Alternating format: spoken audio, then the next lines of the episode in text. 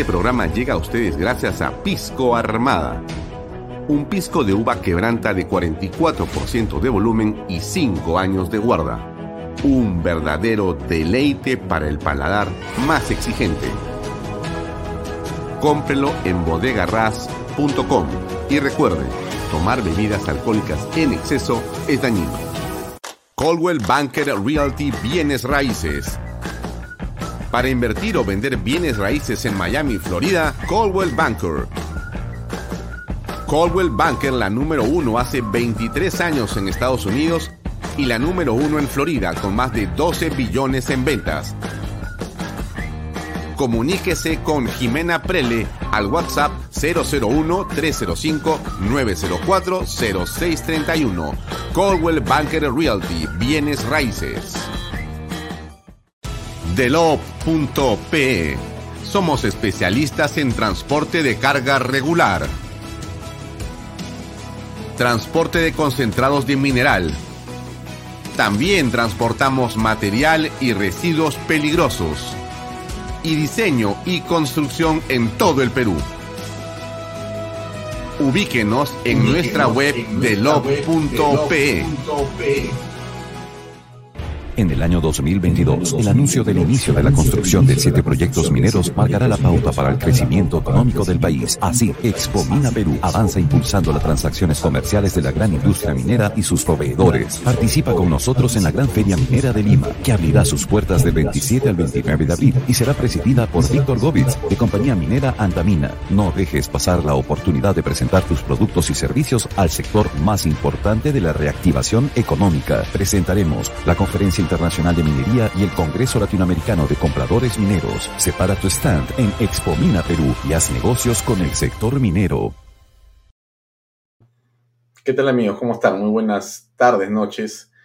Bienvenidos a una nueva edición de Bahía Talks por Canal B, el canal del Bicentenario. Gracias por estar con nosotros conectados. Hoy es día lunes 28 de marzo. Se acaba el mes en los siguientes días.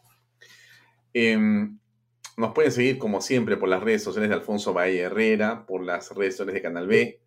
También nos pueden seguir, por supuesto, por eh, Expreso, que salimos en directo. Y puede estar con nosotros también los días domingos. Si usted tiene o disfruta de escuchar radio, lo puede hacer perfectamente a través eh, de PBO 91.9 FM, la radio con fe, PBO Radio. Hoy es un día eh, de política, ¿no? De mucha política, de mucha intensidad política y de mucha trascendencia política. Por cierto, el presidente de la República acudió finalmente al Congreso para eh, dar su versión de los hechos luego de una citación porque el, el Congreso eh, está inmerso en una vacancia presidencial se le quiere vacar al presidente por incapacidad moral.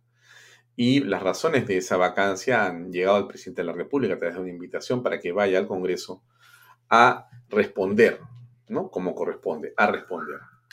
Bien, solamente para dejar un poco ahí el tema, el presidente estuvo el día de hoy en el Congreso de la República, asistió a la hora en punto, también lo hizo eh, con su abogado y eh, el presidente ha dado su versión de los hechos, su abogado también ha hecho lo propio y en este momento, más allá de detalles, eh, el Congreso de la República, de manera legítima, está haciendo un debate en torno a lo que ha escuchado, tanto del presidente como del abogado.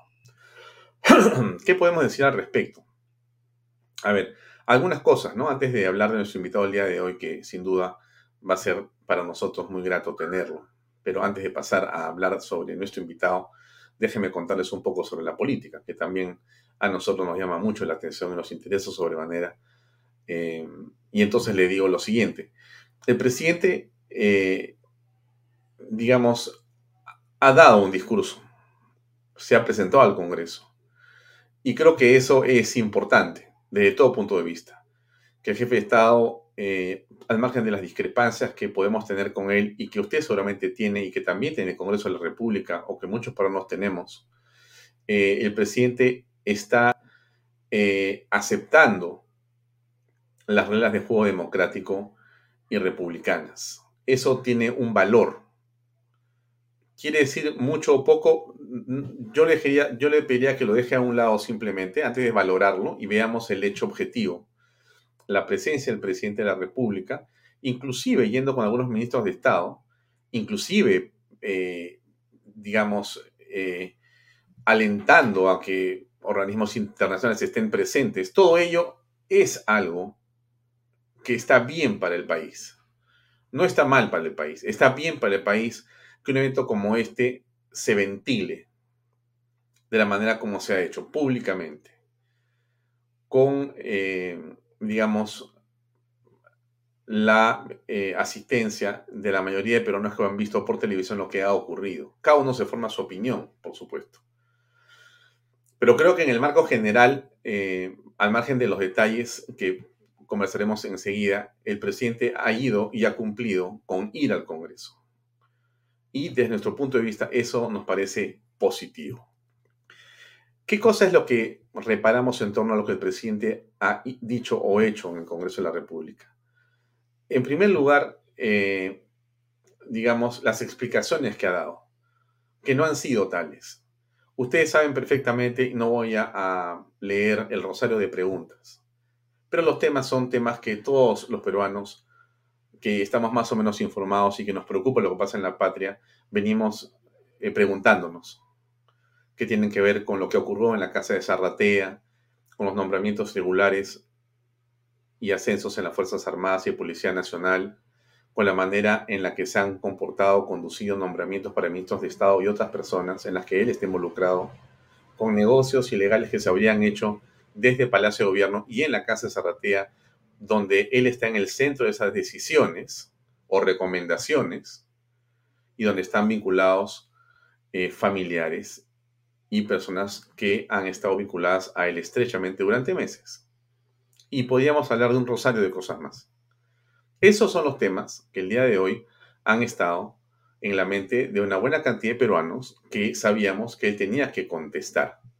No era un evento para dar un discurso a la nación, no era para decir, yo vengo aquí, estimados amigos, y entonces también voy a eh, rendir cuenta al pueblo peruano, no solamente al Congreso. Porque lo que nosotros creíamos y creemos es que el presidente de la República tiene que decirnos la verdad de las cosas. Y si él considera que es inocente, si a pesar de la abundancia de, digamos, testimonios, evidencias que lo eh, cercan al presidente, si él considera que a pesar de todo ello, él es inocente, pues ha podido ensayar una defensa punto por punto de los hechos. Pero no comenzar a decir que lo que se está discutiendo en realidad tiene que ver con una creación fantasiosa de un grupo de periodistas, que también fantasiosamente han tomado un grupo de congresistas y que seguramente, llevados de las narices, respalda un grupo de ciudadanos. Porque esa no es la manera de enfrentar una acusación de vacancia constitucional por inmoralidad pública. No se puede hacer eso. Y el presidente, si bien es cierto, como dije al principio, cumple su rol, su papel yendo al Congreso, sus explicaciones no pueden de ninguna manera haber dejado satisfechos a nadie y lo digo con todo respeto a la figura presidencial, pero con toda precisión y claridad. Creo que el presidente eh, o perdió una oportunidad o en realidad no ha sabido qué responder y ha tratado de alguna manera de tomarnos el pelo. Con respeto que merece la investidura presidencial, pero con la firmeza que hay que decir las cosas. Y el abogado que podría entonces darle al presidente un marco jurídico mucho más estructurado, no ha dicho en realidad eh, nada importante para levantar ninguna de las acusaciones, pero además de eso, el abogado todo el tiempo ha estado tratando de confundir, no él, sino a la opinión pública porque sabe que esto sale por los medios de televisión y redes sociales, diciendo que no hay pruebas, que no hay sentencia, que, en fin, tratando de hacer creer que estamos dentro de eh, un esquema judicial, dentro de un proceso penal, cuando sabe perfectamente, sabe perfectamente porque además es así y ha sido así siempre, y eso es eh, la esencia de esa reunión que tuvo hoy el presidente y su abogado con el Congreso. Estamos frente a un proceso de carácter político, no judicial. Y eso hace una gran diferencia en todo el enfoque de las pruebas y de los temas que hoy ya se han ventilado. El presidente no dio respuestas políticas. No se acercó políticamente a ninguno de los temas. Simplemente quitó el cuerpo. Ustedes podrán escuchar al presidente, lo hemos transmitido en Canal B, por supuesto, toda la presentación de él y la de su abogado. Ustedes podrán escucharlo nuevamente y no van a encontrar ninguna respuesta a las preguntas planteadas. No hay respuestas, no hay explicaciones, no hay transparencia. Y su abogado ha venido básicamente como a continuar con esa posición del presidente que no es seria, de nuestro punto de vista. Un mandatario no se puede presentar a hacer esta suerte de pantomima en el Congreso de la República y no puede llevar a un abogado a que continúe diciendo cosas que no tienen nada que ver con lo que se les ha preguntado y menos que sostenga un enfoque tan írrito, tan absurdo y tan alejado de la verdad. Alguien puede decir, bueno, es su derecho, ¿no? Por supuesto que es su derecho. El presidente puede decir lo que quiera, como también puede guardar silencio. Es su derecho. Usted sabe perfectamente que el silencio también es una manera que en los procesos políticos o judiciales uno puede actuar, pero no se tiene esas consecuencias. Si el presidente recibe del Congreso una invitación, va al Palacio Legislativo y no responde a las preguntas, eso también es un mensaje. Eso también es un mensaje. Yo espero que los congresistas eh, puedan reflexionar en torno al tema. Y les diré una cosa, no hay ninguna esperanza de que haya 87 votos en realidad, ninguna. Yo temo que no habrá ni siquiera 76, como los que se consiguieron para la citación. Pero em, ese no es exactamente el punto en este momento. Alguien dirá, pero es que lo que queremos es que se vaya. Miren, estamos en un sistema democrático y las reglas de democracia es que se requieren una cantidad de votos determinados para que el señor salga y si no se tienen, no va a salir. Así es, para bien o para mal. Cuando se tengan, se irá.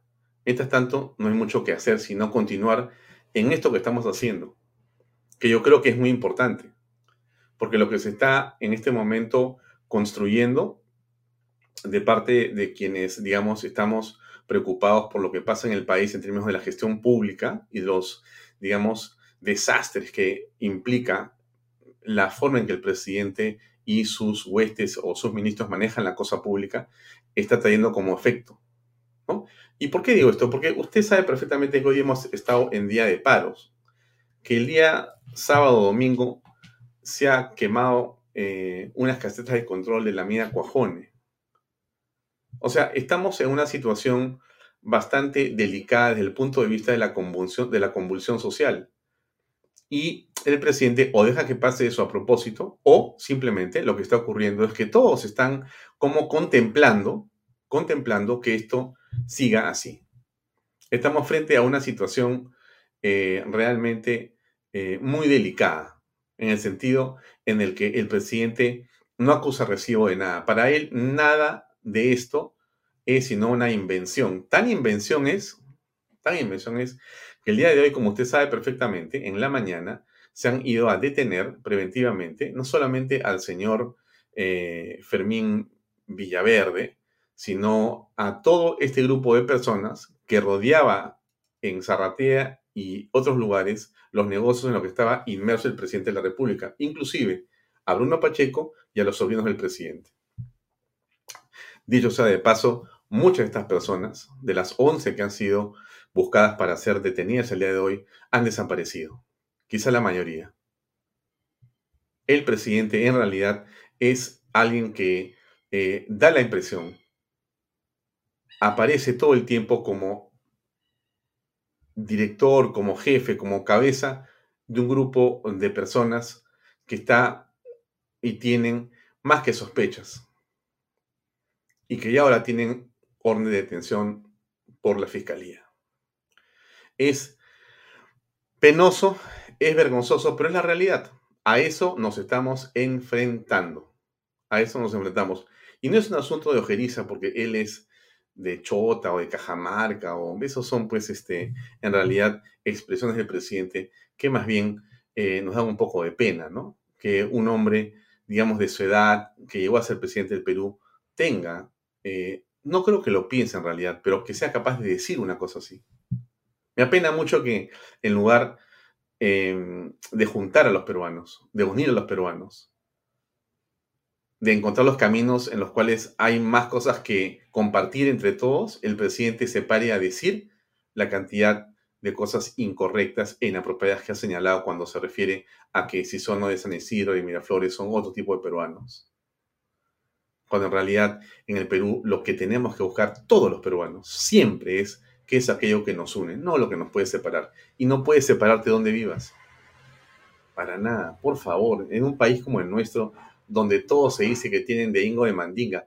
Todos tenemos, todos tenemos sangre que viene de lo más profundo del país. Nadie puede sentirse, pues, este, así o asá, menos por el color de piel, menos por el apellido, de ninguna forma. Todos estamos vinculados a la costa, a la sierra, a la selva. Todos los peruanos estamos vinculados. Y entonces que el presidente de la República aparezca más bien apañando una posición aquí así, lo único que hace es claramente en, enfocarlo o enmarcarlo dentro de, eh, digamos, una narrativa que no es saludable para la nación. Cualquier crisis que venga por delante, sea porque la guerra entre Ucrania y Rusia lo va a producir o sea por lo que fuere, no puede agarrar a un país dividido cuando no deberíamos estar absolutamente afiatados y unidos. Y no hay ninguna razón para que, esto, no sea así. La comida nos ha unido. El turismo nos ha unido. O sea, nuestras, nuestras riquezas eh, eh, turísticas, arqueológicas nos unen. Nuestra comida nos une. El fútbol nos une. Todo eso que nos une y que es tan poderoso, pero tan poderoso, no puede de ninguna manera resquebrajarse y no apuntalarse tratando de decir que lo que importa aquí es si tú vives aquí o vives allá. Porque no es así. Es un error que yo creo que es eh, fatal del presidente de la República, ¿no? Bueno, déjenme hablarles un poco del programa de hoy. Sorry por la extensión de la introducción, pero a veces uno se, se queda pegado con los pensamientos y me van a disculpar ustedes. Hoy día tenemos a un invitado que no es un político, pero que va a hablarnos un poco de política. Miren, yo he buscado hablar con Diego el día de hoy, y lo conocen ustedes de programas de deporte que hace, y un hombre vinculado además a la dirigencia eh, futbolística en el Perú. Eh, y vamos a hablar un poco de la selección, porque mañana juega la selección, porque hay que hablar de cosas también positivas y buenas, ¿no? Todo es positivo siempre, inclusive lo de Castillo es positivo, hay que ver siempre uno cómo le da la vuelta a las cosas. Pero miren, yo le decía lo siguiente por el caso de, Diego, que me parece tan, tan interesante, porque Diego Revaliati no solamente eh, puede hablar de fútbol, y eso es su especialidad, él es quizá uno de los eh, analistas deportivos o futbolísticos más interesantes que hay en el país, sin duda. Pero yo quiero hablar no tanto de fútbol, pero sí quiero hablar de lo que, digamos, eh, significa un equipo de fútbol, una dirección adecuada un objetivo común. Y cómo aquello puede ser extrapolado no a la política, sino a la vida en general, a todo, para todos nosotros. Por eso es que me parece que la, conversación con, Diego puede ser muy interesante para usted.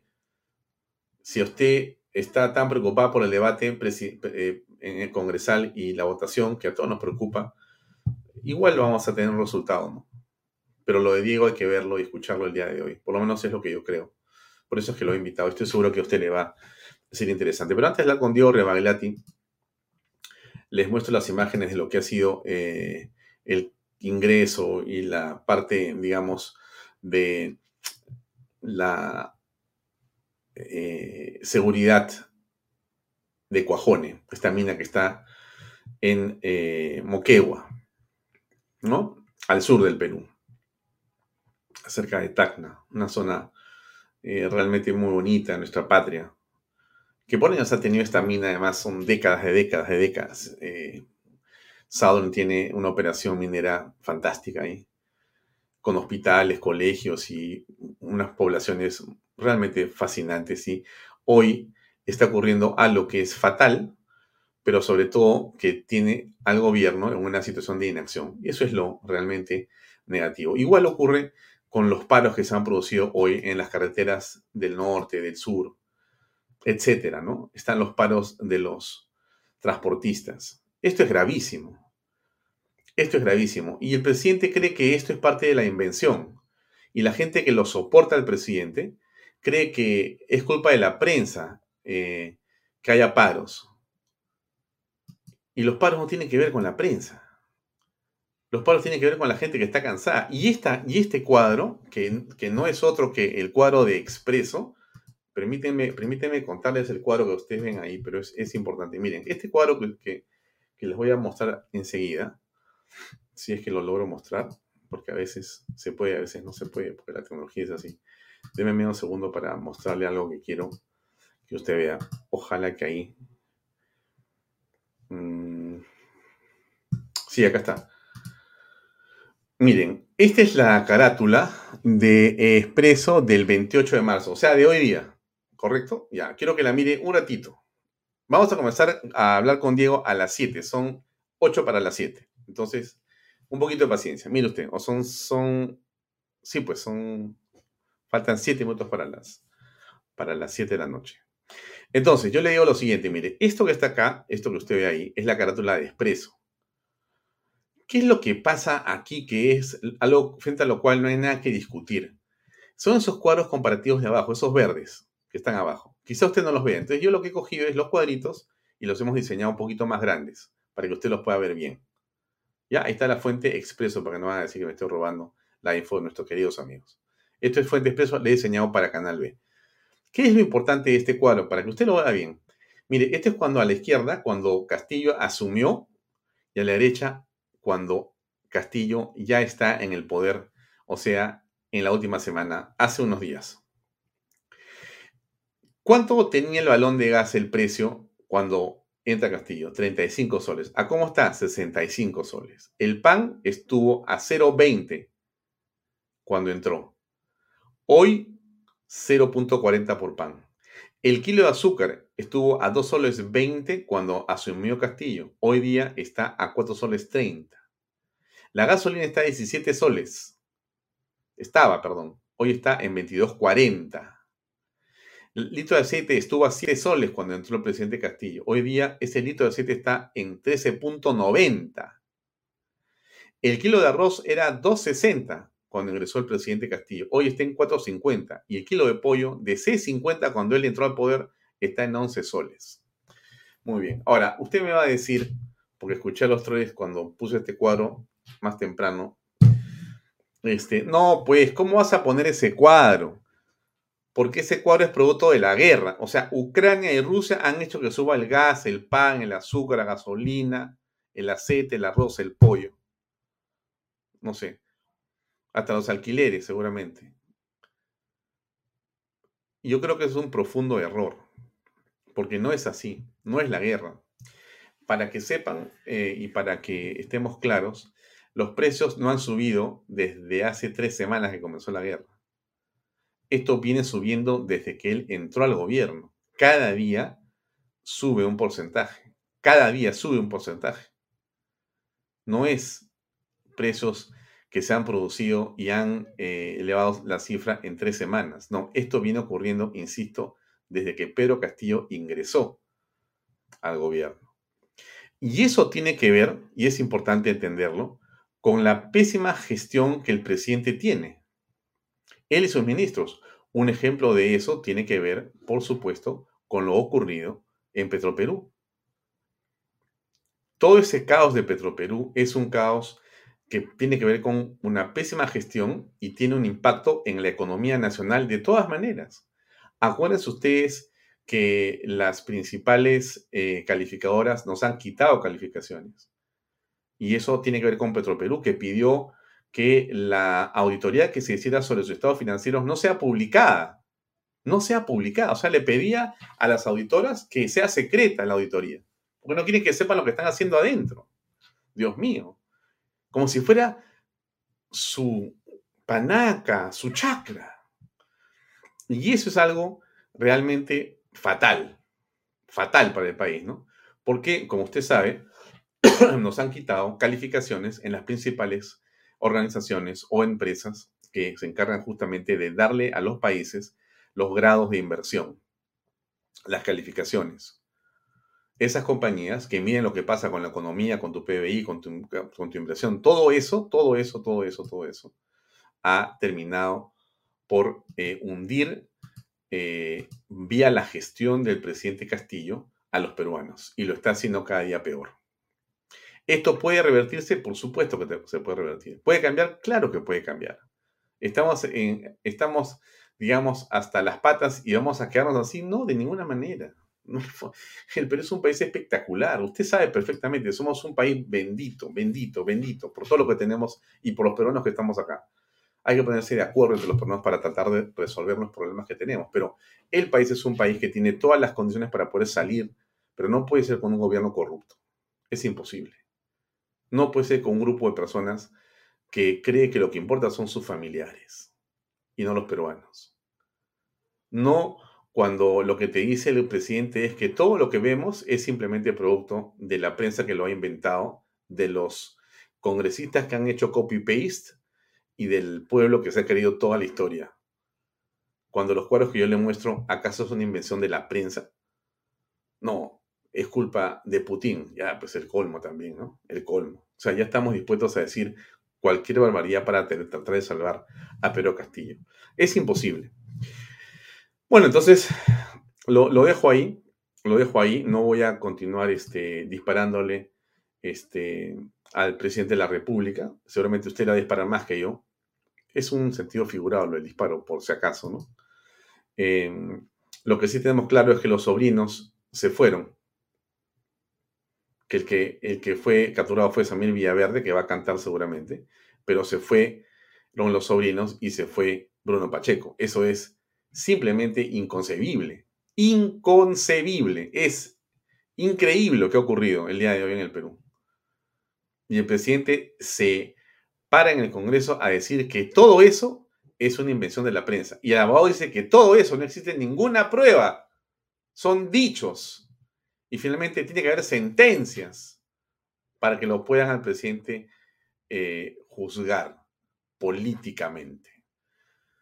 Haciendo, por supuesto, tabla rasa y una burla de los principios que tienen que ver con eh, la institución de la vacancia presidencial, que es un juicio básicamente político, En fin, eso es, en eso, en eso estamos, así estamos. Hay que pedirle este, a producción que eh, invitemos a Diego Rebagliati, que debe estar dando vueltas en el ciberespacio y que sea se apersone por acá si puede para poder iniciar esta conversación.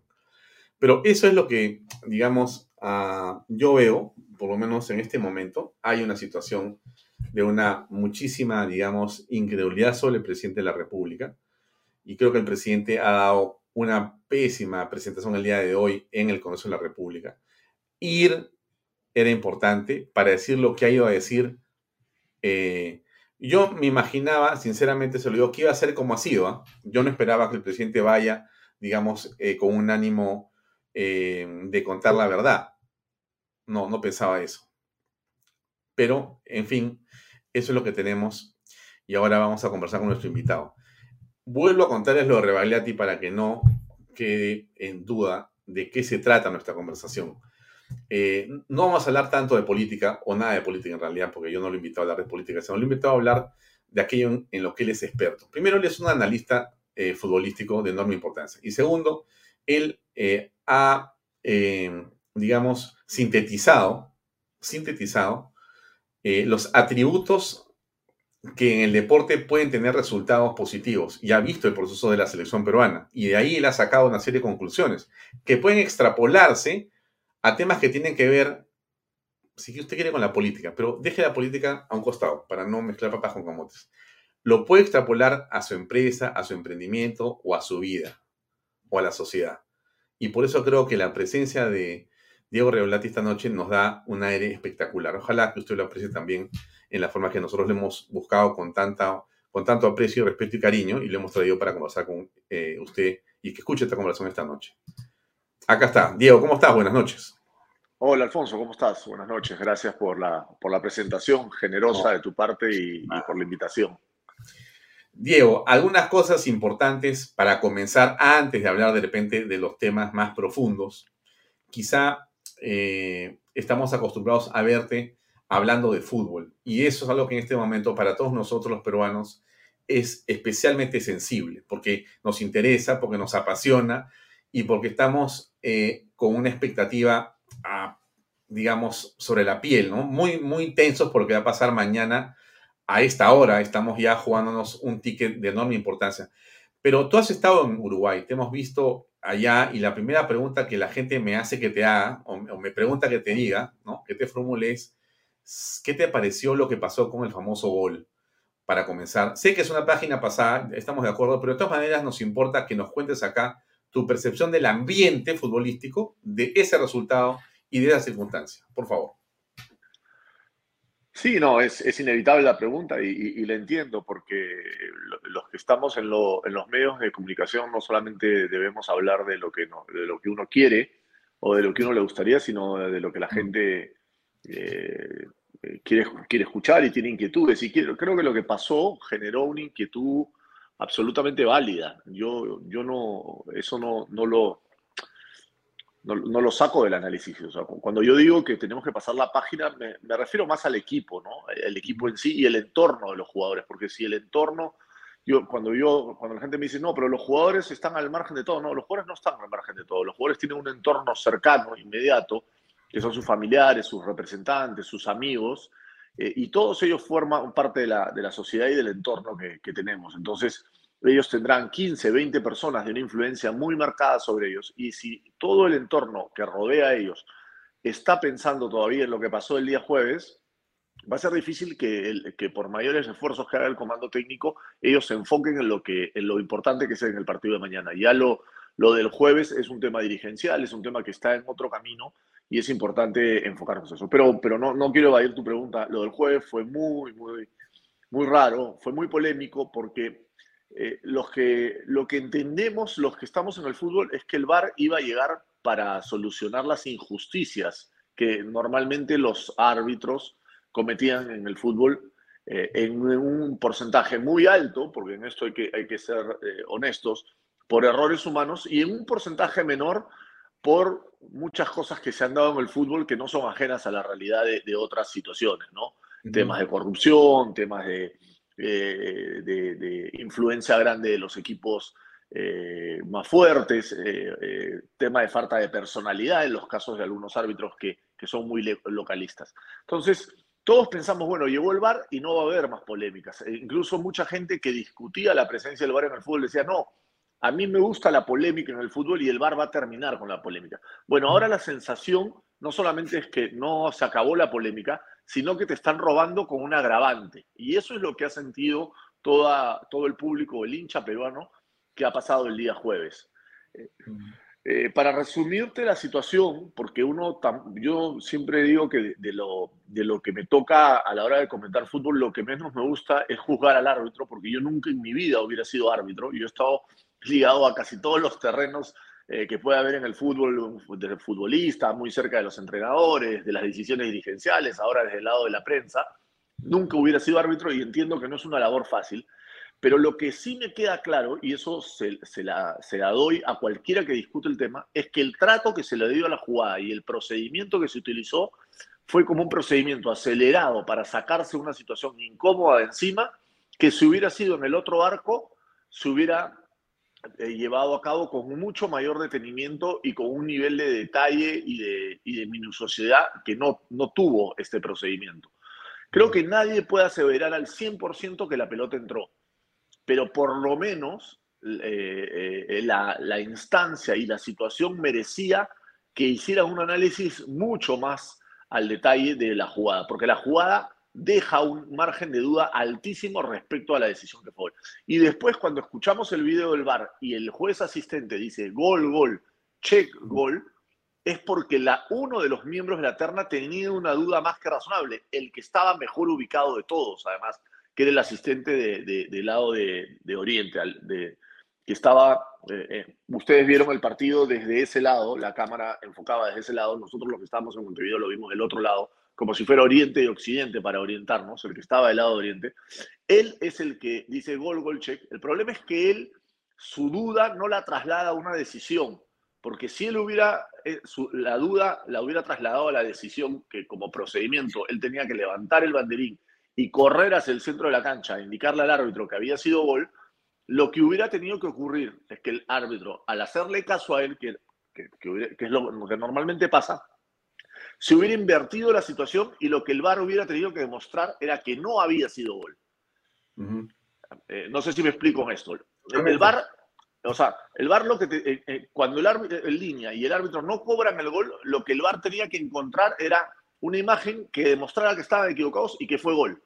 Si la decisión de los que están en la cancha hubiera sido la contraria, y aparentemente uno de ellos tenía un margen de duda muy grande porque dice gol, en, lo en el audio que nos ha presentado la Comebol. Gol, gol, gol, gol, gol. Gol, gol, gol. Lo que hubieran tenido que demostrar era que no había sido. Y, hubiera, y hubiera tenido, hubieran tenido que entrar en un análisis mucho más grande. Entonces, por eso es que la federación ha presentado un reclamo, por eso es que se está eh, yendo contra el procedimiento que utilizaron los árbitros.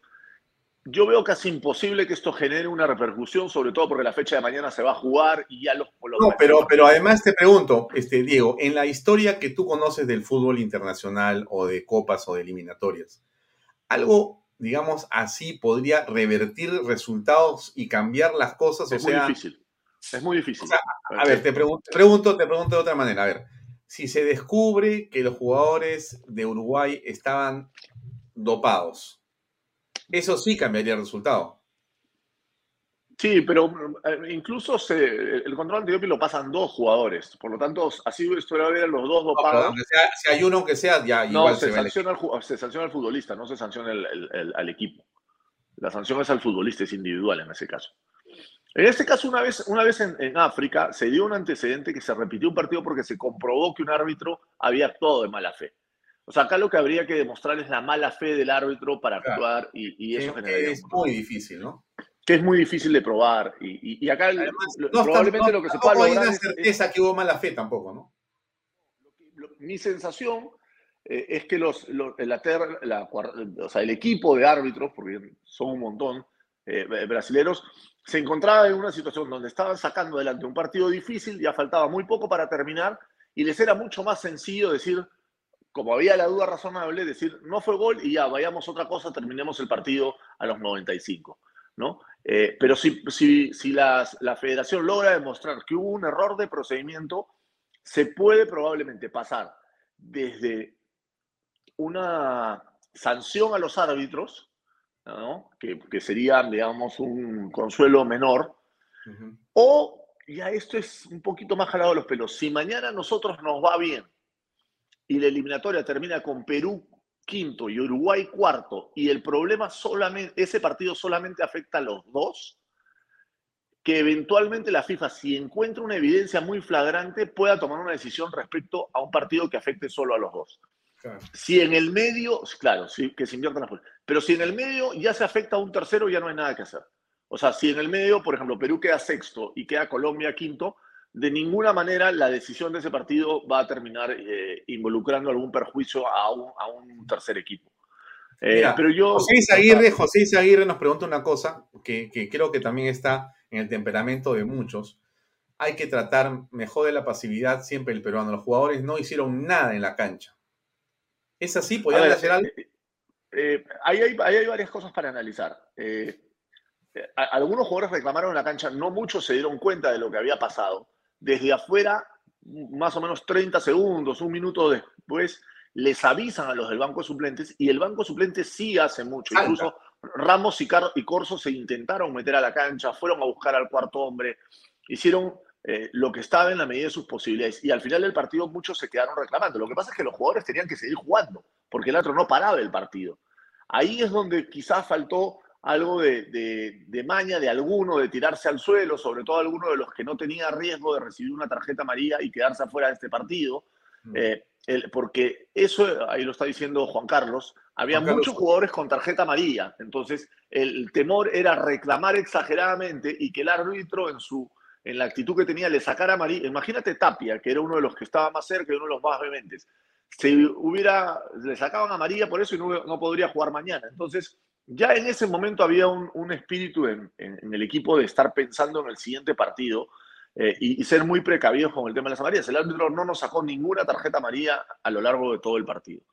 Eh, entonces, eso es, eso es un poco la, situación y nada, el, el, fútbol tiene esto de complejo y lamentablemente el VAR no ha llegado para solucionar las cosas. Esto se solucionaba con, ¿qué? con un chip en la pelota, que es lo que se hace en la Champions y en la Premier League. ¿Por qué no se juega la eliminatoria sudamericana con esas pelotas? Porque en Sudamérica eh, la FIFA todavía permite que cada país juegue con la pelota que quiere. O sea, Uruguay juega con una pelota Puma, nosotros jugamos con una pelota Nike, eh, los que tienen contrato con Adidas, como Colombia, juegan con una pelota Adidas. Entonces, no hay una uniformidad sobre la pelota con la que se juega. Y eso creo que es algo que seguramente para la siguiente eliminatoria, a partir de este antecedente, va a cambiar y se va a tener que incorporar eso, porque en, en Europa se usa un reloj que está conectado con un chip que tiene la pelota y, si la pelota entra, le, le, marca el gol al árbitro y, se acabó la discusión. Ahí es como, como el ojo de halcón del tenis, ¿no? No hay, no hay mucho que discutir. Y eso, esa tecnología, lamentablemente, no estaba a, a disposición de los árbitros en este partido, ¿no? ¿Por qué razón? Por lo que te decía de las pelotas. Porque como se juega con la pelota que el local quiere, es difícil uniformizar, incorporar el chip a cada pelota. Tú juegas con, Mañana, o sea, tú la declaras al inicio de la eliminatoria, pero Perú mañana va a jugar con Nike. El otro día en Uruguay jugamos con una pelota Puma. Entonces no hay una, no hay un, un, una uniformidad respecto al, al, balón con el que se juega, que debería jugarse con la pelota que se juega el Mundial, porque finalmente esto es parte del Mundial. Mm, bien. Ahora, pasando Uruguay, miramos lo que, está, lo que va a ocurrir eh, con Paraguay y lo que podría ocurrir en Qatar eh, porque sería ahí la eliminatoria final, la última, la última etapa de la eliminatoria para poder llegar básicamente al Mundial. Eh, bueno, ¿cómo, ¿cómo crees que va a plantearse mañana las cosas? Este, todos dicen en todas partes que somos los favoritos y que el equipo llega, a pesar de que no va a haber alguna de las figuras importantes, llega más o menos, digamos, entero a este compromiso. ¿Lo ves así? Sí, la única ausencia lamentablemente es la de Carrillo, eh, que, que, se lesionó contra Uruguay y no va a poder estar, incluso está en duda si, si llegáramos a jugar el repechaje que pueda llegar esa fecha. Aparentemente por la información que se maneja solamente haría un cambio, haré que entraría Flores por Carrillo eh, y jugaría con el mismo equipo, creo que le está tratando de dar continuidad al equipo en el que él confía, a pesar de que el rendimiento de algunos jugadores como Trauco, como Peña o YouTube no es el mejor, Gareca confía en la base que que lo ha llevado hasta acá y, y, se respalde en eso. Y yo creo que mañana no, nos, nos, debe ir bien. Eh, Perú es en estos momentos mejor equipo que Paraguay. Paraguay es un equipo que, más allá de que puede encontrar motivaciones en, en, el reciente triunfo ante Ecuador, es un equipo que no ha venido jugando bien en la eliminatoria, que ha cambiado de técnico. Un equipo que además en Lima le ha costado mucho. Eh, Paraguay es el peor visitante históricamente en Lima. Eh, solamente, solamente nos va mejor con Venezuela como Paraguay. Hemos jugado siete veces, hemos ganado cinco y hemos empatado dos. Eh, esas cosas también son, son importantes. Y yo no veo como un equipo que no juega por, por nada, que esté eliminado, puede estar más motivado o más concentrado o, o más comprometido con el partido que un equipo que se juega la vida como el nuestro. Entonces, eh, nos toca estar a la altura de la situación. Eh, el, el, equipo ya ha estado en, en, una circunstancia como esta y lo ha manejado bien. Entonces nos queda confiar a los que estemos en el estadio, alentar, apoyar, generar la mejor eh, vibra posible y tener mucha paciencia porque el partido dura 90 minutos y en el camino pueden pasar muchas cosas, pero, pero yo tengo confianza que el equipo lo, va a saber hacer. Cueva llega en un buen momento. La Padula lamentablemente está con un dolor en el tobillo que no, que no lo tiene al 100%, pero, pero tampoco es que no puede jugar. Está bien, en fin, tenemos, tenemos muchos argumentos como para, para ganarlo y, y además claramente es una situación que si nos hubieran planteado al inicio lo hubiéramos firmado todo. Jugar contra un equipo eliminado la última fecha de locales en el Estadio Nacional con el estadio lleno. Recordemos que esta eliminatoria se empezó en plena pandemia y se jugaba sin público. Jugar con 45 mil personas. Encima, si, si, quieres ponerlo hasta como un argumento, aunque suene eh, medio, este, medio tonto, el error del otro día nos genera alguna, le genera alguna presión al árbitro argentino de que eh, de mañana para, eh, no sé, pues, o sea, no, no, pueden este, existir dos errores consecutivos muy marcados en contra de Perú. esto, es, esto no es comprobable, esto es una cuestión más, te digo, eh, que, se maneje en el fútbol, ¿no? O sea, la siguiente ya nos toca a nosotros, por decirlo de alguna manera. Entonces hay que, hay que jugar con, metiendo mucha presión y, jugar muy agresivos desde el comienzo, tratar de resolver el partido lo antes posible, pero si no, tenemos 90 minutos para hacerlo, ¿no? Ahora, a ver, la, otra pregunta para ir cerrando el tema del fútbol eh, o de la selección es, eh, bueno, ¿qué cosa ocurre, este Diego, cuando tienes un público que abrumadoramente está en las tribunas alentándote, eso tiene una presión positiva y tiene una presión negativa, porque en realidad eh, cada minuto que pasa y comienza a avanzar sin resultado positivo, siendo tú el local y con esa ansiedad por el mundial, las cosas comienzan a complicarse también. Y Paraguay, por más que sea lo que tú has dicho, tampoco son ni mancos ni cojos, o sea, son una selección eh, no, está claro, pero, pero, tú, pero tú tienes que estar preparado para esa circunstancia y el equipo está preparado. Eh, pero es un equipo con jugadores que tienen más de 70 partidos internacionales, que han jugado un mundial, que han jugado una instancia parecida cuando les tocó jugar con Nueva Zelanda, cuando les tocó jugar con Colombia la eliminatoria pasada. Perú viene jugando finales hace rato, eh, en Lima con Bolivia, en Lima con Chile, en, en, Lima con Venezuela. entonces, el, equipo está acostumbrado a jugar bajo presión y, sabe jugar bajo presión. En el Mundial lo jugamos de locales. En el Mundial no jugamos en el Estadio Nacional, pero el partido con Dinamarca, el partido con Francia, el partido con Australia, había un 80-85% del estadio que era peruano. Y yo creo que esa presión, al contrario, el equipo la canaliza bien, lo motiva, eh, toda esa energía positiva que tiene la gente alrededor de la selección la traslada a la cancha y, creo que es un, al contrario, es una bendición jugar con, el estadio lleno eh, y tenemos que entender el, partido que toca jugar y apoyar todos desde nuestro lugar, como lo ha hecho la gente con este equipo desde, desde hace un buen rato. ¿no? Mm. Hay una pregunta para cerrar este tema. ¿Quién está encargado de ver el reclamo al árbitro brasileño, sobre el árbitro brasileño? ¿Sabes eh, el área legal de la federación. No, no, no te sabría decir con nombre propio quién, a quién le han encargado el, el tema, pero el área legal de la federación. Bueno, y entonces, mañana podríamos tener un resultado eh, positivo, basta un 1-0 y estamos adentro. Mejor dicho, estamos adentro para ir a, pelear nuestra casilla. Para ir a, pelear el quinto lugar, el Eso se va a jugar en Qatar, ¿es correcto? Sí, todo apunta a que se va a jugar en Qatar. Eh, ¿Perdón? ¿Con Australia? No, eh, todavía no está definido. En, en, Asia se juega de esta manera.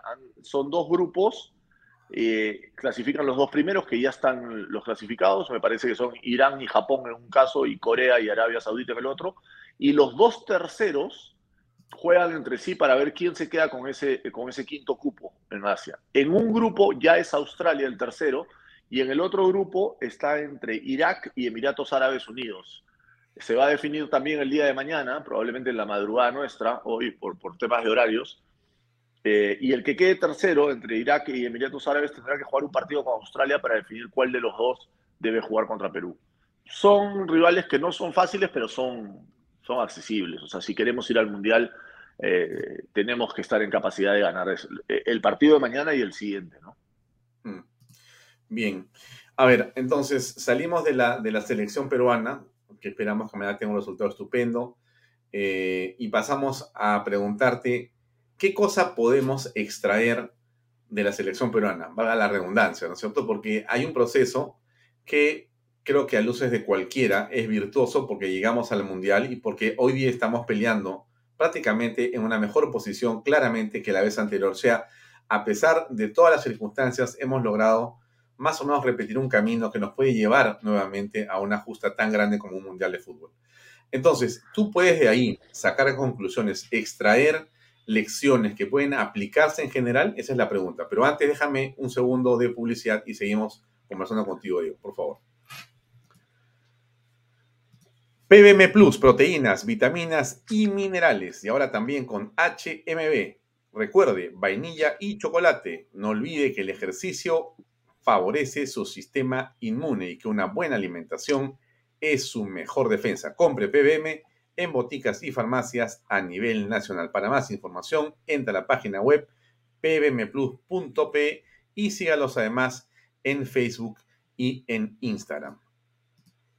Delop, transporte y construcción, especialistas en transportar carga regular, en transportar concentrado de mineral y materiales y residuos peligrosos. Y también, por supuesto, diseño, construcción y transporte de personal. Entre usted a la página web de lo.pe y llámelos para poder agendar una reunión. Pisco puro armada, pisco de uva quebranta de 44% de volumen y 5 años de guarda. Un verdadero deleite para el paladar más exigente. Pisco puro armada, cómprelo en bodegarras.com. Y no se olvide que tomar bebidas alcohólicas en exceso es dañino. Bien, ¿qué lecciones sacamos, Diego? A ver, antes de entrar al, detalle del trabajo de Gareca y de, su equipo, de su equipo que, integran 16 personas, yo quiero dejar una reflexión que, a mí me parece que es, que es valiosa eh, de, compartir en, un momento como el que estamos viviendo eh, los peruanos. Eh, la selección y el fútbol en este caso, pero la selección en particular, porque el fútbol peruano no es, no no es el no es este, eh, la selección no es un reflejo del fútbol peruano y eso es un tema eh, un poco más complejo que podríamos abordar. Pero esta selección, la selección peruana, nos ha logrado unir como peruanos. Y lo primero que podemos reflexionar es que eh, en un momento en el que estamos tan divididos y las cosas están tan polarizadas, sí hay algo que nos puede unir.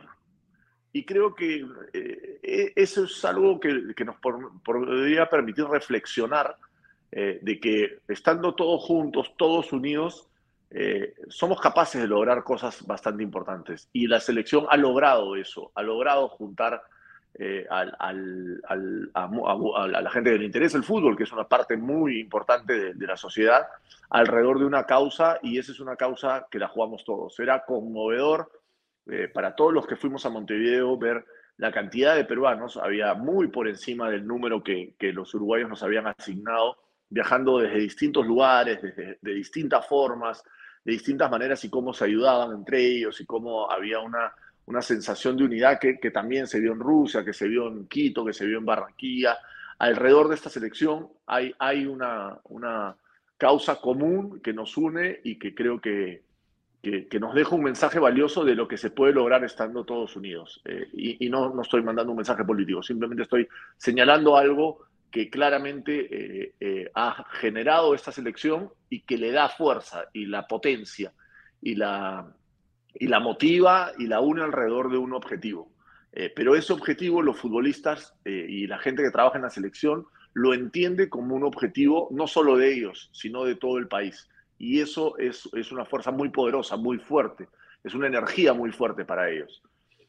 yendo a, a, lo que tú comentabas, Gareca logró un par de cosas que parecían casi imposibles en las elecciones peruanas previas, que incluso podemos hasta, hasta aceptar tenían mejores futbolistas en algún momento, por lo menos en una mejor realidad de, eh, a, nivel mundial. Pizarro jugaba en el Bayern Múnich, Pablo Guerrero jugaba en, en, Hamburgo, después en Corinthians, Vargas jugaba en la Fiorentina, Jefferson Farfán era estrella en la Champions League en el Schalke 04.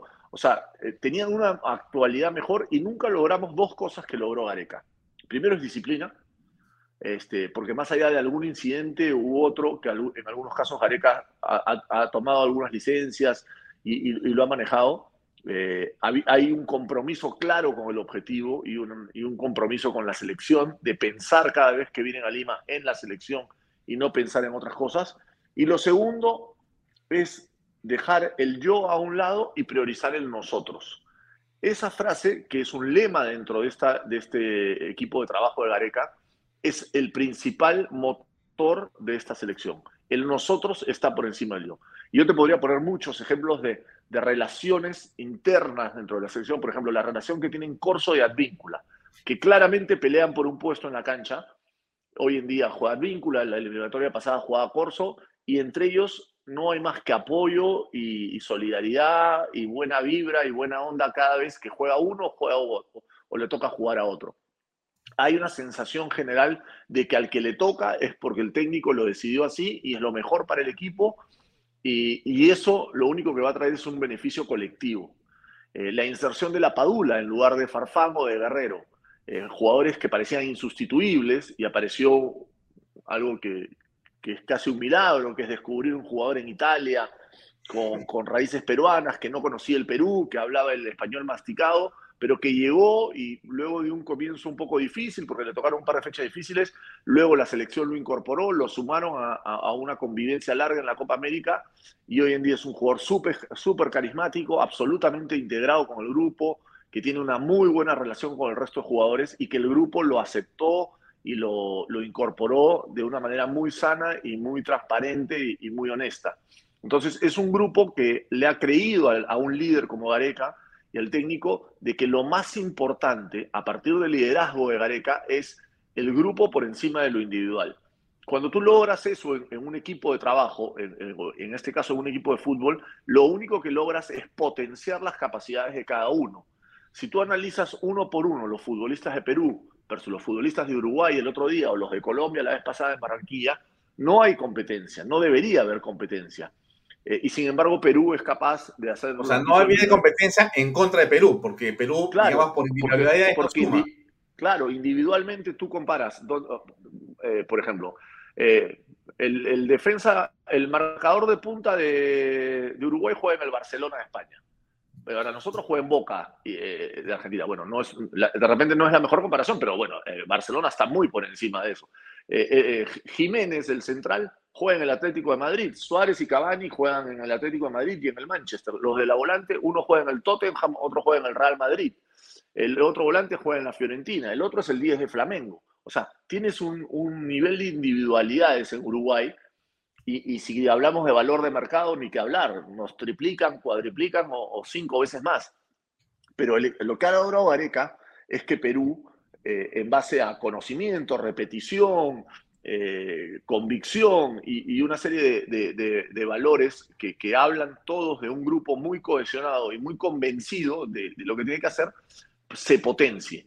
¿No? Y eso es lo que nos permite competir y estar a, un partido, de volver a, dos partidos, mejor dicho, de volver a un mundial, dejando afuera eh, a selecciones como Colombia o como Chile, eh, que tienen mejores futbolistas que nosotros. Y eso solo lo logras eh, a, partir de, convencer a los futbolistas de que como equipo lo van a lograr, de que si lo hacen desde lo individual es imposible, porque desde, desde lo individual los otros son mejores. Claro, eh, eso en realidad es lo que se aprecia, ¿no? Es decir, lo que vemos nosotros es que hay un equipo y no hay islas como hubo en otras selecciones y que fue el gran problema del Perú siempre como selección, ¿no es cierto? Entonces, ¿cómo tú eso lo extrapolas, insisto, lo sacas de ahí y lo llevas a un modelo más allá del fútbol peruano? ¿Qué cosa es lo que tú puedes destacar, que puedes comentar y que la gente debería entender? Ahí hay otro, hay una segunda parte que es un equipo de un grupo de 16 personas que hace un trabajo muy minucioso desde con, con apoyo de la tecnología para analizar el rendimiento de cada futbolista peruano y el rendimiento de los rivales. Entonces, eh, hoy, en el, eh, hoy día en el fútbol todo es medible. Evidentemente, si te quedas solo en la tecnología, no vas a lograr eh, nada importante. Pero si eso lo sabes traducir para darle herramientas al futbolista y convencerlo, puede terminar siendo una, una herramienta muy valiosa. Te voy, a, te voy a poner un ejemplo. En la eliminatoria pasada, Perú le, tocaba jugar contra Uruguay. En ese momento Suárez jugaba en el Barcelona. Y iba a jugar eh, Miguel Araujo, que era un chico que en ese momento jugaba en Alianza Lima, jugaba en el torneo local. Ellos midieron tres partidos de Araujo consecutivos jugando en Lima, en un escenario parecido al, Estadio Nacional, que era donde se iba a jugar el partido, y midieron lo que hacía Suárez en, en Barcelona. Y se dieron cuenta que a nivel físico, el desgaste y la cantidad de... Hay, un, hay, un, factor que en el fútbol se mide mucho que se llaman los sprints, que son los piques a máxima velocidad que tú haces en un partido. ¿No? Tú en un hoy día está muy de moda decir, bueno, un jugador corrió 11 kilómetros, corrió 12 kilómetros. Eso es importante, pero no es tan relevante como cuántas veces fue capaz de picar a máxima velocidad en un mismo partido. Bueno, te voy a poner, los números no los tengo exactos, pero fue algo así. Araujo en los partidos de Alianza había hecho 12 o 13 piques a máxima velocidad. Y Suárez en el Barcelona, por la comodidad con la que jugaba, por lo que el equipo le mandaba, hacía 7 o 8 o 9. ¿no? No, no corría más que Araujo. Entonces, eso que es algo incorporado, que es que los que juegan en Europa corren más que los que juegan acá, en algunos casos no necesariamente se da. Seguramente hay mil ejemplos en los que sí se da, pero en este caso puntual le demostraron a Araujo que él, desde lo físico, no tenía absolutamente nada que, que lo hiciera menor a Suárez. Que sí, que Suárez valía 50 millones de dólares y él era un jugador que valía 200 mil, eso era una realidad. Pero en, en la práctica, él físicamente estaba absolutamente capacitado para marcar a Suárez. Y se lo demostraron con números y se lo demostraron con valores. Después viene el trabajo psicológico y el trabajo mental de, de que el jugador crea eso y se convenza de que eso es posible, ¿no? Porque yo te puedo mañana decir, mira, yo corro tanto, pero después me enfrento a uno al frente y si ese me asusta, me intimida, me dejo comer la cabeza por lo que significa su imagen o por lo que he visto en televisión la semana pasada, de nada sirvió que me den la información. Pero te encuentras con un futbolista que te cree, que se la cree además, que cree en sus posibilidades, que tiene una autoestima que la, que la vas levantando y la vas trabajando poco a poco y ese futbolista se siente capaz de estar a la altura de esa circunstancia. Eso, que es un trabajo muy minucioso y muy detallado, lo han ido llevando a cada futbolista. Hay una anécdota que yo nunca me voy a, olvidar, que, que, contó un chico que ya no juega, que ya se retiró del fútbol lamentablemente por las lesiones, que se llamaba Iván Bulos. Bulos estuvo en la, en la selección en algún momento, alternó, nunca llegó a jugar, pero, pero fue una alternativa para Gareca. Y un día Gareca lo va a ver jugar a Portugal y le hizo un análisis detallado de todo lo que había hecho Bulos en el partido previo. Le dijo, le dijo, el partido previo perdiste tres duelos, ganaste tres cabezazos, hiciste dos buenas jugadas, te caíste dos veces, eh, no sé, te resbalaste una. O sea, le, le, le dio una radiografía de su partido. Bueno, Bulos lo que cuenta es que el siguiente partido que él le tocó jugar en su club, él sentía que Gareca lo estaba mirando en la tribuna, porque le contó tan al detalle todo lo que había hecho en el partido anterior, cuando se reunió con él, que dijo, bueno, no puedo descansar un segundo, no puedo dejar de hacer una presión, no puedo dejar de correr, no me puedo dejar de mover, porque todo lo que yo deje de hacer, Gareca lo va a estar viendo. Y la selección es una motivación muy fuerte para un futbolista. Entonces, cuando Gareca les ha demostrado a los jugadores de que él los está viendo todos los días, de que él sabe todo lo que pasa y que tienen que establecer como una de las prioridades la selección, porque el fútbol peruano, la única forma de potenciarse y mostrarse para estos futbolistas es a través de la selección, eh, te encuentras con jugadores comprometidos y convencidos de que jugando en la selección van a ganar dinero, van a ganar prestigio y se van a valorizar. Entonces ya no es solamente el tema del orgullo de jugar por el país, del orgullo de jugar un mundial, sino ya le encuentras un beneficio directo en tu economía propia, en el valor de tu, de tu carta pase en el valor tuyo. Y eso te lo está dando como herramienta el técnico. Entonces se termina generando una cadena virtuosa muy interesante porque te das cuenta que hay un técnico al que le importas, que se preocupa por ti, que está en el mínimo detalle y que te trata de sacar lo mejor en cada partido. ¿no? Después hay errores, hay, situaciones que no se han dado, hay partidos que han salido mal, en fin, por eso. No, si no, seríamos Brasil, que está clasificado hace, dos meses. Pero dentro de las posibilidades de Perú, eh, Gareca lo que ha logrado es llevar casi al máximo las posibilidades y el rendimiento de esta selección. Eh, Perú, no nos olvidemos que empezó haciendo un punto de 15. Después de la fecha 6, que ganamos en Quito, somos sacando a Argentina y Brasil, que juegan otra liga, somos la mejor selección. Por eso hoy en día estamos con posibilidades de quedar quintos. Y por eso es que los que estamos cerca de la selección confiamos tanto en mañana, porque entendemos que Gareca les va a dar las herramientas para que cada uno juegue a su máximo potencial y poder ganarle un equipo como Paraguay, que recién se está logrando recomponer, ¿no? Claro, ahora Gareca termina siendo este, realmente providencial para el fútbol peruano, ¿no? La manera como él eh, establece. Para la selección. Eh, tienes razón, ahí, quería llegar. Eh, has dicho muy bien y has hecho la diferencia entre el fútbol peruano y la selección peruana. Y la selección peruana es una suerte de isla. eh, donde hay una serie de procesos, tecnologías, principios, valores, personalidades, estilos de trabajo, que lamentablemente no parecen ser aquellos que practican los equipos nacionales en el fútbol local. ¿Por qué esa diferencia tan grande, Diego, o no es así? No, es así, es, tal cual. No digo que no existan cosas en la selección que no se imite. Yo creo que hay, hay un trabajo que, que de alguna manera se está tratando de imitar, pero integralmente, eh, eh, Gareca tuvo la, no, es suerte, pero tuvo la, o sea, el que lo va a buscar a Gareca es Oblitas. Y Oblitas lo ha blindado de tal manera a Gareca que todo lo que pasa alrededor de la federación y del fútbol peruano no lo, no lo, no lo afecte directamente. Es más, ellos tienen un código de convivencia entre Oblitas, eh, Antonio García Pay y Néstor Bonillo, de que a Gareca tratan de llevarle los problemas ya solucionados. O sea, no, le llenan la cabeza, Ricardo, de los problemas. Eh, te pongo un ejemplo cualquiera, ¿no? Este, desde problemas logísticos, ¿no? Porque los problemas grandes al final se los enteran todos. Pero vamos a decir que hay un futbolista que están con problemas para traerlo de Arabia porque las conexiones no permiten que el jugador llegue eh, en tiempo y forma al, al, al, a los pocos entrenamientos que hay. La selección para jugar los partidos entrena dos o tres días nomás. Lo ideal es que el lunes ya estén todos juntos. Bueno, imaginemos que el jugador ya está libre el, sábado y no encuentran conexión para que el jugador esté a disposición de Gareca el lunes. A Gareca no le cuentan el problema. A Gareca le cuentan la solución o la no solución.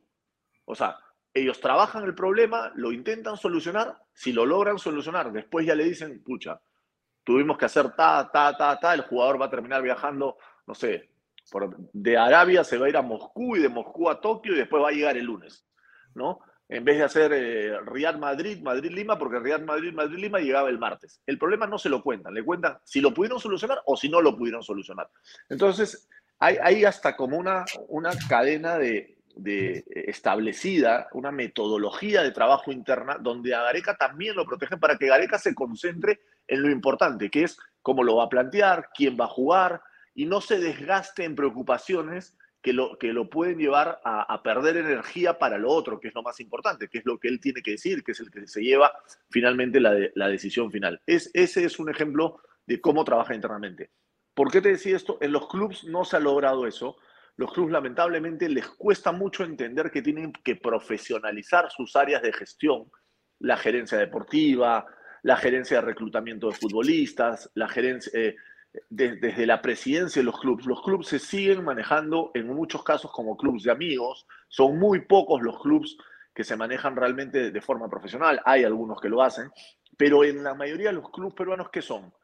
Eh, un dirigente eh, hincha del fútbol o con aspiraciones políticas en provincias que encuentren el fútbol una manera de, lograr notoriedad y con una eh, gestión absolutamente vertical donde él decide lo que pasa y lo que no pasa. Y no tiene ni idea de fútbol, se llena de gente que, solamente le baja la cabeza para, no molestarlo y para tratar de, vivir de, una situación así, y te encuentras con clubes que tienen cuatro o cinco personas que se encargan de todo, de la logística, de las contrataciones, de la administración, de la evaluación, eh, no tienen psicólogo, no tienen nutricionista, eh, no, no, tienen un plan de trabajo, no tienen una guía hacia, hacia dónde ir, cómo jugar. De repente un, equipo contrata un entrenador defensivo, lo vota porque perdió tres partidos y contrata un ofensivo y después lo vota porque, contra, porque perdió tres partidos más y contrata un, un, técnico con experiencia y a la semana te contrata un técnico joven. No tienen la más mínima idea hacia dónde van, van sin rumbo, van sin, eh, sin, sin ninguna, sin ninguna guía.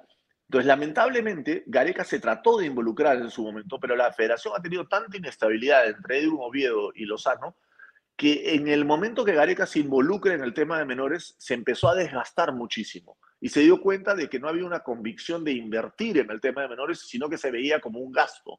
El tema de menores, no, esto es muy caro. Es cierto que hacer torneos de menores en el Perú no es fácil con la geografía que tenemos, con las dificultades que hay para hacer algo descentralizado, pero se veía claramente, se, tenía la sensación a nivel de la federación y a nivel del fútbol peruano en general que trabajar en menores es un gasto y no una inversión. a diferencia del resto de Sudamérica. Entonces, en un momento Gareca y Oblitas dijeron, mira, si nosotros nos vamos a desgastar con esto y no vamos a lograr nada, vamos a descuidar lo otro, tampoco va a salir lo otro, y hagamos bien por lo menos lo que está en nuestras manos. Y la esperanza es que finalmente, eh, a, partir del éxito, eh, se genere una cadena de, de,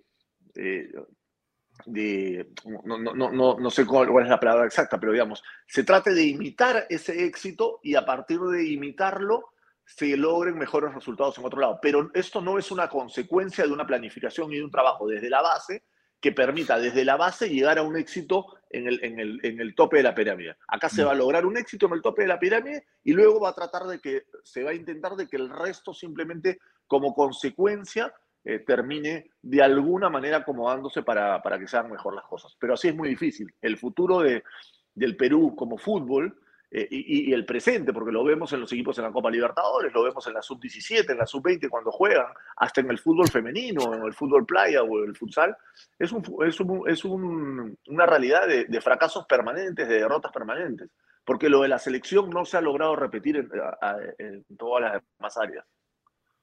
Mm. Pero qué dramático lo que cuentas, ¿no? Porque, fíjate, hemos estado en un mundial y eso, de todas maneras, es un ciclo muy positivo, de todo punto de vista. Estamos a punto de llegar a otro, termina siendo también un ciclo positivo a pesar de los problemas. Entonces tienes como siete años de selección, más o menos eh, en un saldo positivo dentro de todo, ¿no es cierto? Como resultados de la selección peruana. Y qué pena que eso no haya tenido un correlato en el fútbol, pero más triste es que no haya un correlato en el fútbol de menores porque si no tienes cantera, la pregunta es cómo vas a seguir para adelante. Porque ¿dónde están los Jefferson, los Guerreros, todos, los Cuevitas que van a salir? ¿Dónde están? Pero, pero no te olvides, Alfonso, que los Jefferson, los Guerreros, los Pizarro, los Cueva tampoco fueron producto de una organización, de una no, no, no, claro. y de una estructura. fue una casualidad casi. Fueron, no, es, es, porque finalmente el fútbol se juega, es el deporte más popular, siempre van a salir futbolistas. Ahí. Entonces, eh, eh, hay una autogeneración y hay algunos lugares donde se trabaja. Tampoco quiero ser tan duro, pero eh, digamos, tenemos que hablar en términos generales. O sea, en Cristal trabajan bien, en Alianza y en la U hacen esfuerzos, la San Martín, Cantolao, en algún momento Regata se sumó a ese esfuerzo, el AELU. En provincias Melgar está haciendo un buen trabajo, o sea, no, la César Vallejo en Trujillo. Hay algunos casos aislados, pero no es, no es, no es producto nunca de una política de federación, sino más de esfuerzos aislados que finalmente terminan generando futbolistas. Y ahí lo que tendríamos que confiar es que aparezca otro Areca que logre sacarle el jugo, como se dice, a cada futbolista, sacarle lo mejor que se pueda y a partir de eso confiar un poco en el talento del futbolista peruano que existe, que genéticamente lo tiene, porque acá hay un componente eh, eh, genético, hereditario, llámalo como quieras, cultural, de una manera de jugar, de un estilo y una forma de sentir el fútbol que, no es... Eh, no es casualidad. Si existe hoy día un Cueva es porque antes existió un Cueto. Y si existe un Carrillo es porque antes existió un Uribe. O sea, e, eso, eso va a seguir ocurriendo. En algún momento tendremos una, una, laguna, una crisis, pero van a aparecer jugadores. Y en el camino se van a perder jugadores. No nos podemos olvidar de lo que en su momento era Raymond Manco o Yandesa, que eran jugadores con un potencial enorme que el, el sistema se los terminó chupando.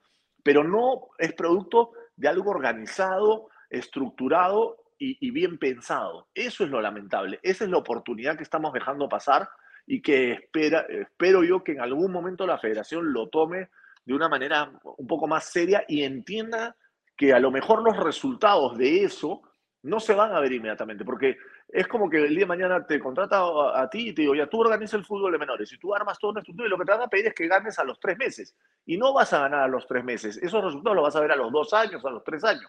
Entonces, si te van a medir por resultados en menores, claramente te van a ver como un fracasado a la primera derrota. Entonces, el fútbol tiene lamentablemente eso eh, de la mano del resultado y hay una incapacidad de mirar el, bosque y quedarse en el árbol eh, muy facilista eh, desde lo dirigencial, tanto a nivel de clubes como a nivel de menores. ¿no? Mm. Ahora, me preguntan por el fútbol femenino. ¿Tú cómo estás apreciando ese, esa categoría y esa evolución? A ver, el fútbol femenino es un fenómeno mundial eh, impresionante. Es probablemente el deporte a nivel mundial que más ha crecido y que más va a crecer en los próximos años.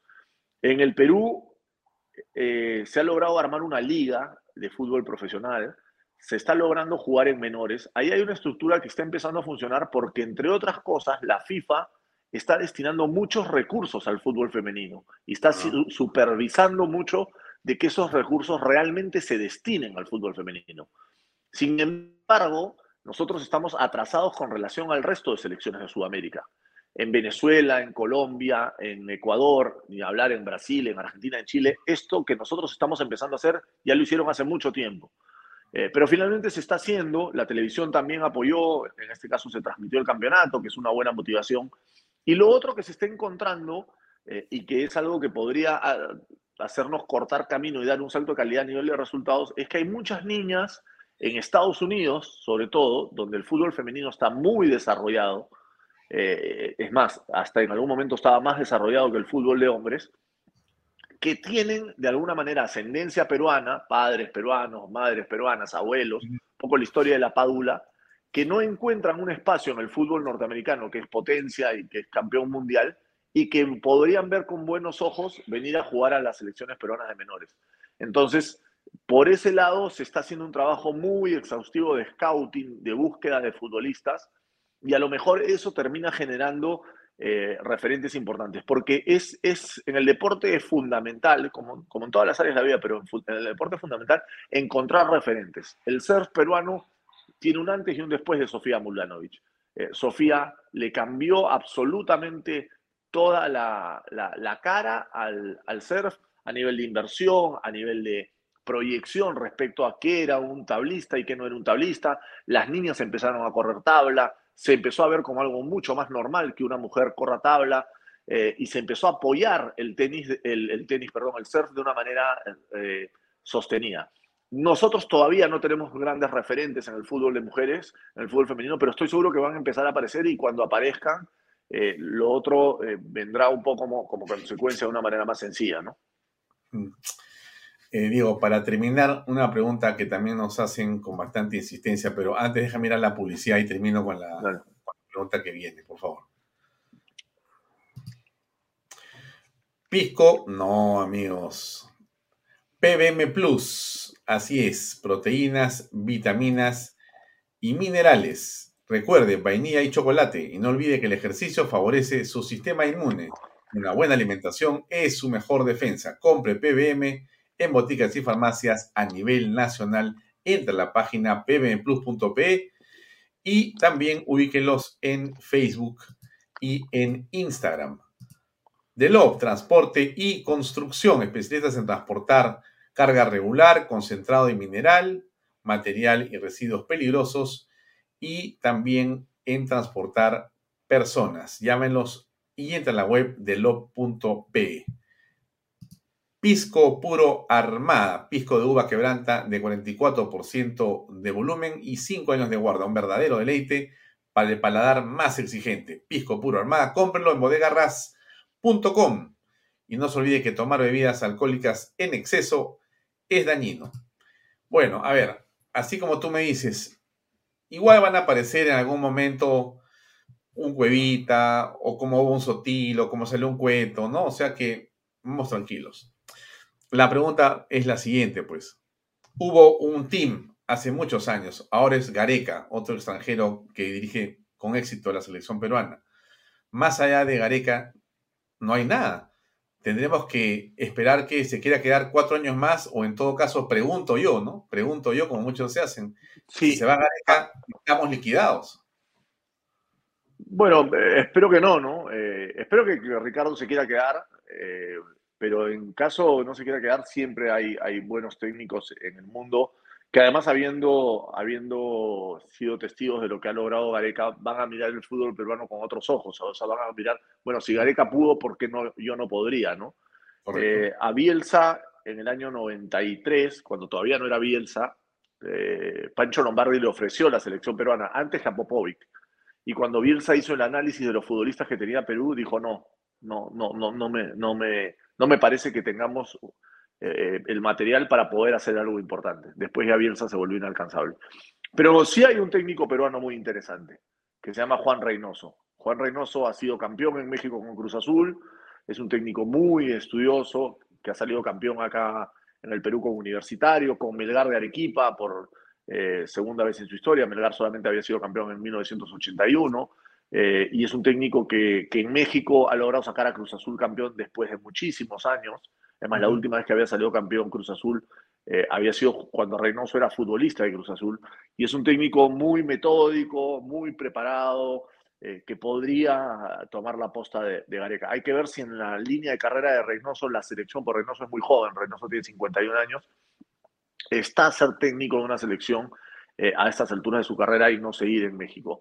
Eh, pero el problema de los entrenadores es quizás de la mano con el tema de la inversión en el fútbol de menores, el, el problema más grave en nuestro fútbol. Porque sin buenos formadores, es imposible tener buenas divisiones menores. O sea, toda la estructura que podamos pretender hacer, si se hiciera, si no potenciamos la escuela de entrenadores y la escuela de técnicos y no exigimos que los formadores estén bien capacitados, de nada va a servir. Eh, y la formación de entrenadores en el Perú es muy deficiente. Es, eh, por suerte, hoy en día hay un grupo de jóvenes que a partir de la tecnología está recurriendo a escuelas en el exterior, sobre todo en Argentina, para capacitarse eh, a partir de cursos online. Y creo que eh, eh, está saliendo una mejor generación, una generación de técnicos mejores formados. pero, pero si no tenemos buenos formadores, es, es muy complicado. y en esto seguramente más de uno que nos está escuchando lo podrá llevar a la realidad de la educación y la, y la, la capacidad de los profesores, ¿no? Eh, como muestra un botón. Entonces, eh, si no tenemos buenos profesores, ¿cómo vamos a tener buenos alumnos o buenos estudiantes? Es, es imposible. Bueno, es lo mismo con los entrenadores. Y así se va llevando la cadena hasta los entrenadores de primera división. En primera división hay muy, muy pocos técnicos peruanos buenos. Eh, de hecho, hay más técnicos en primera división uruguayos o argentinos, porque en Uruguay y Argentina sí hay una gran escuela de técnicos y sí salen muchos mejores entrenadores, ¿no? Bien, eh, pero la última pregunta que es la, de cajón, pues, ¿mañana te aventuras a dar un resultado? No, no, no, no, no me gusta dar pronósticos, pero sí estoy, le tengo mucha confianza al equipo y estoy seguro que vamos a ganar. Muy bien. Diego, ha sido un gusto conversar contigo esta noche. Muchas gracias por tu tiempo y otra oportunidad. Un gran abrazo. Un abrazo grande, gracias. Gracias. Bien amigos, era Diego Rebagliati, nos ha hecho una larga exposición sobre lo que pasa con el fútbol peruano, creo que interesante para ustedes, estamos mirando otra dimensión de la realidad nacional que también es importante, que nos parece central y que hay que comentar de todas maneras. Mañana hay un partido importante para todos, igual nosotros transmitiremos Vaya Talks de 5 a 6 y media de la tarde y terminaremos solamente 6 y 20 más o menos para eh, que sepan ustedes que estaremos igual desde las 5 de la tarde viendo temas con eh, varios invitados para comentar lo que está ocurriendo hoy en el país. ¿no? Continúa el debate de los congresistas, siguen hablando eh, tanto en la oposición como en eh, el oficialismo. El presidente viajó a Oxapampa, está allá con parte de los ministros también disparando contra el Congreso y contra, evidentemente, todos nuevamente. Esto va a continuar siendo así, va a continuar siendo así. Eh, la única manera que tenemos de salir, como usted sabe perfectamente, es a través de los 87 votos. ¿Cómo se generen ellos? Eh, no sabemos todavía exactamente bien. Puede ser que esta noche tengamos ese número, me parece improbable, por lo que he escuchado, que tengamos eh, más personas de las que se hayan contado hasta hace unas dos o tres horas. Habían 60, después habían 70, han llegado creo que al máximo 79 u 80, pero no llegan a 87, no hay manera, no hay manera. Por lo menos ahora. ¿Eso puede cambiar? ¿Quién sabe? Estamos en el Perú y aquí cualquier cosa puede ocurrir. Así que lo dejamos eh, con esa reflexión. Nosotros nos vamos hasta mañana, como le digo, a las 5 de la tarde. Son horarios un poco diferentes los que tenemos estos días por el fútbol y todo. Ya tomaremos nuestro horario habitual siempre. Pero mañana comenzamos eh, con eh, los programas eh, acordados más temprano y después haremos un cachito de Vaya Gracias por acompañarnos. ¿ah? Nos vemos mañana por supuesto acá por Canal B, el canal del Bicentenario. Buenas noches.